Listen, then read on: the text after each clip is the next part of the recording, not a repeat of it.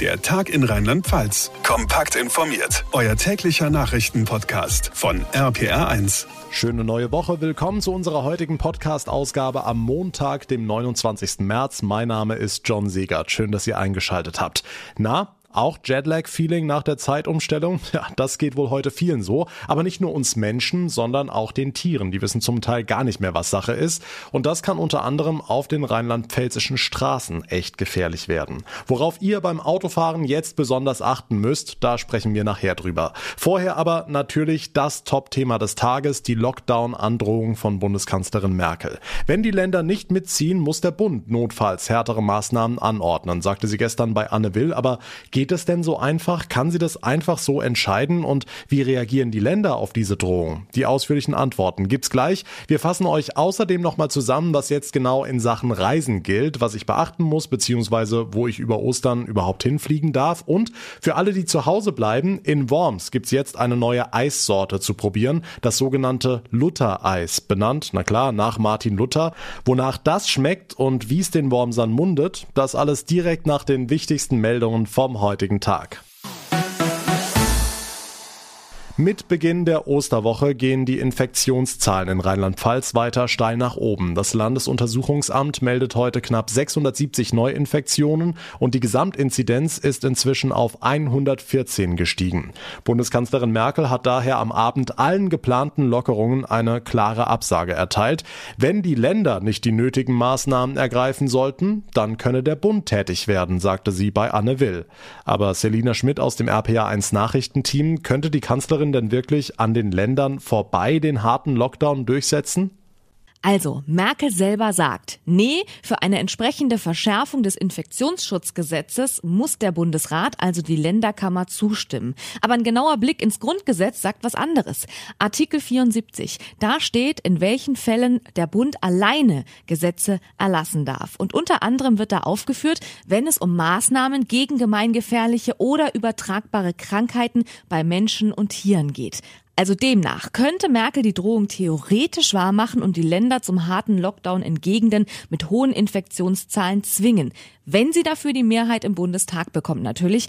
Aber ob das politisch klug wäre, wohl eher nicht.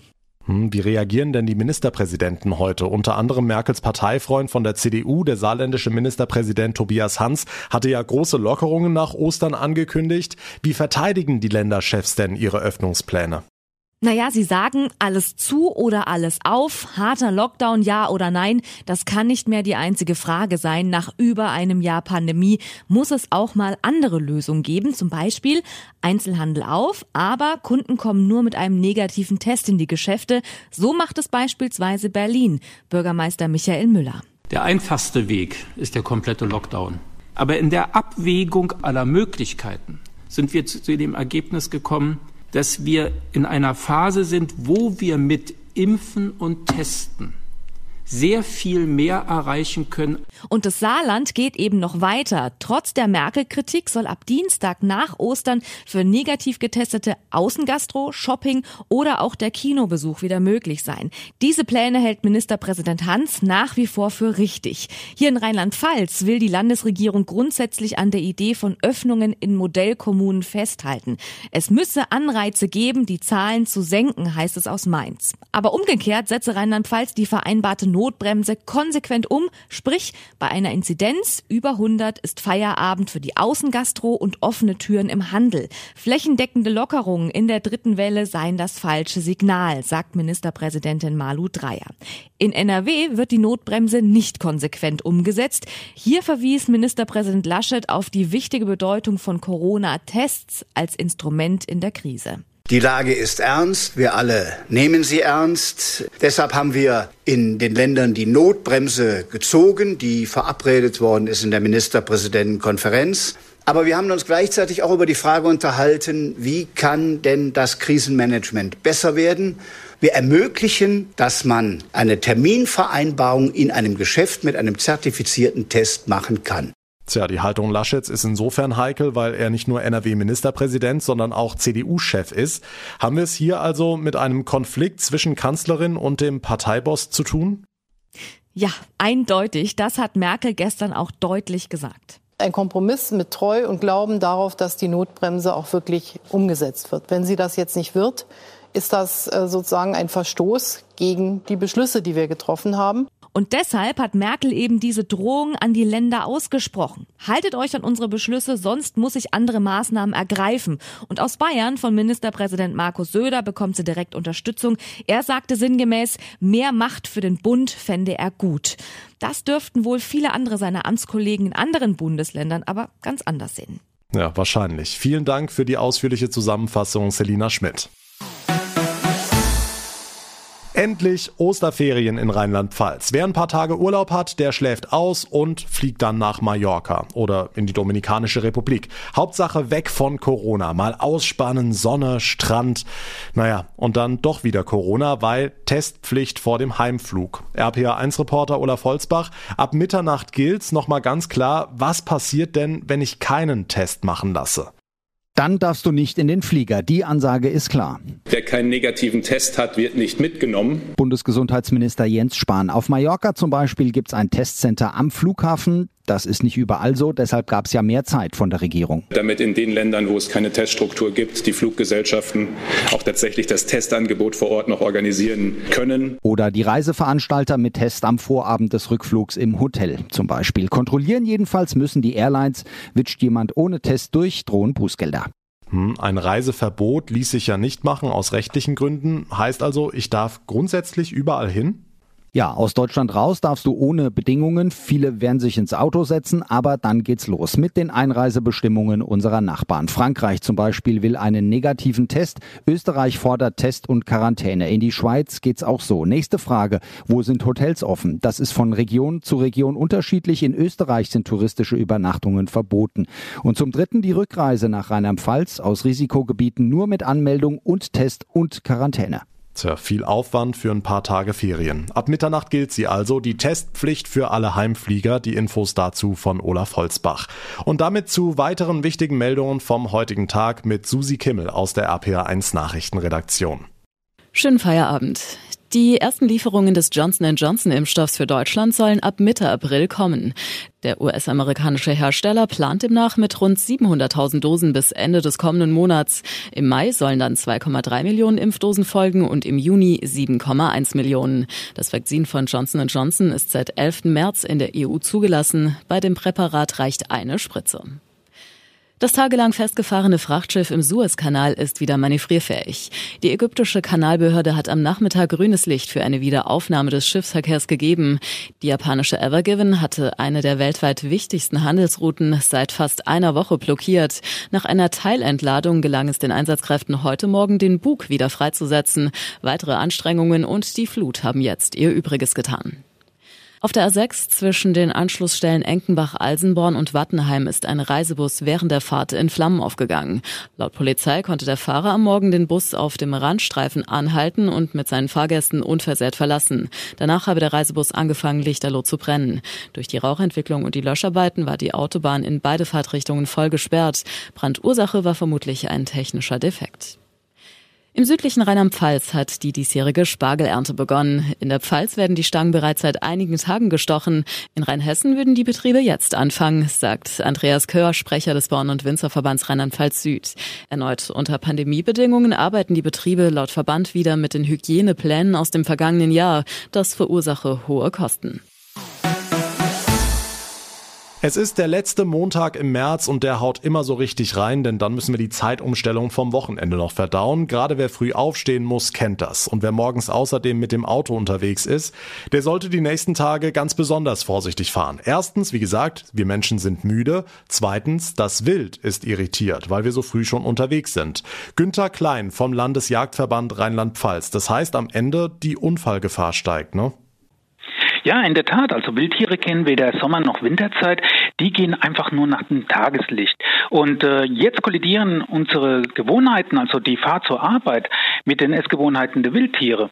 Das heißt, äh, das sind sie auch nicht ganz anders wie, wie, Menschen. Also die stehen auf, haben Hunger. Wir Menschen gehen zum Kühlschrank. Die müssen teilweise über eine Straße laufen, um auf die Wiese gegenüber zu gehen, wo dort das frische Futter ist. Dann kann es natürlich krachen.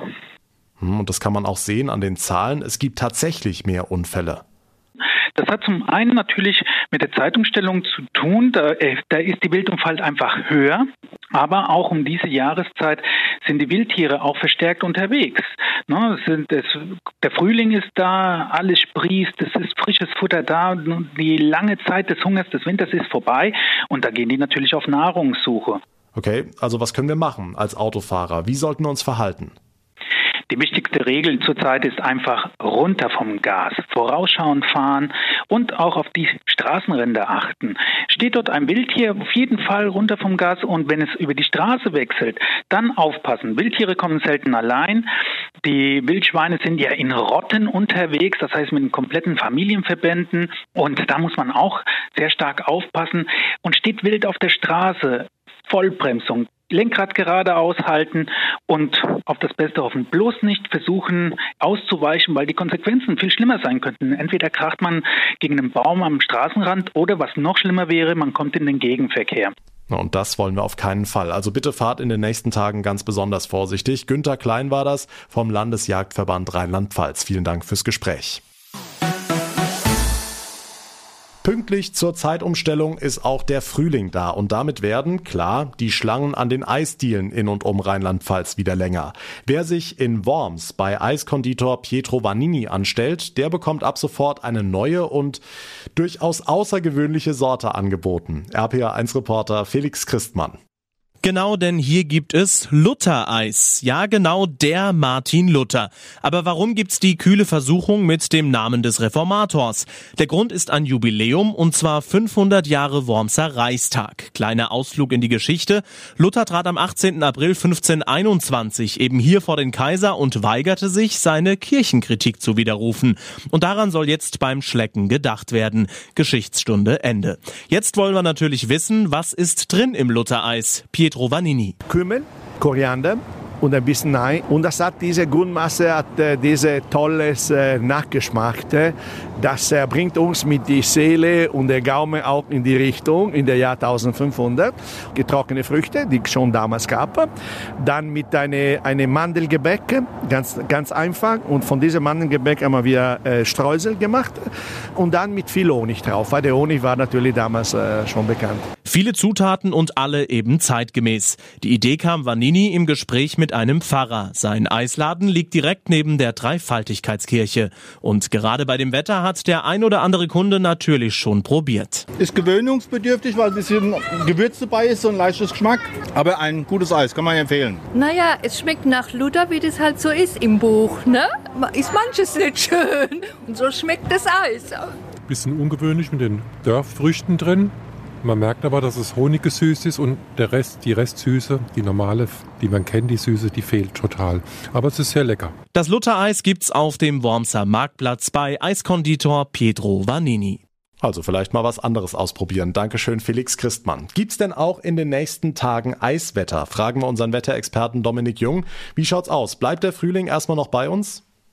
Ja, auch morgen, da wird es wieder sehr warm werden. In der Spitze 20 bis 25 Grad. Die 25 Grad in Bad Neuenahr-Ahrweiler, in Bad Kreuznach, in Trier, in Worms. Also die verdächtigen Stellen, die immer sehr warm sind bei solch sonnigen Tagen.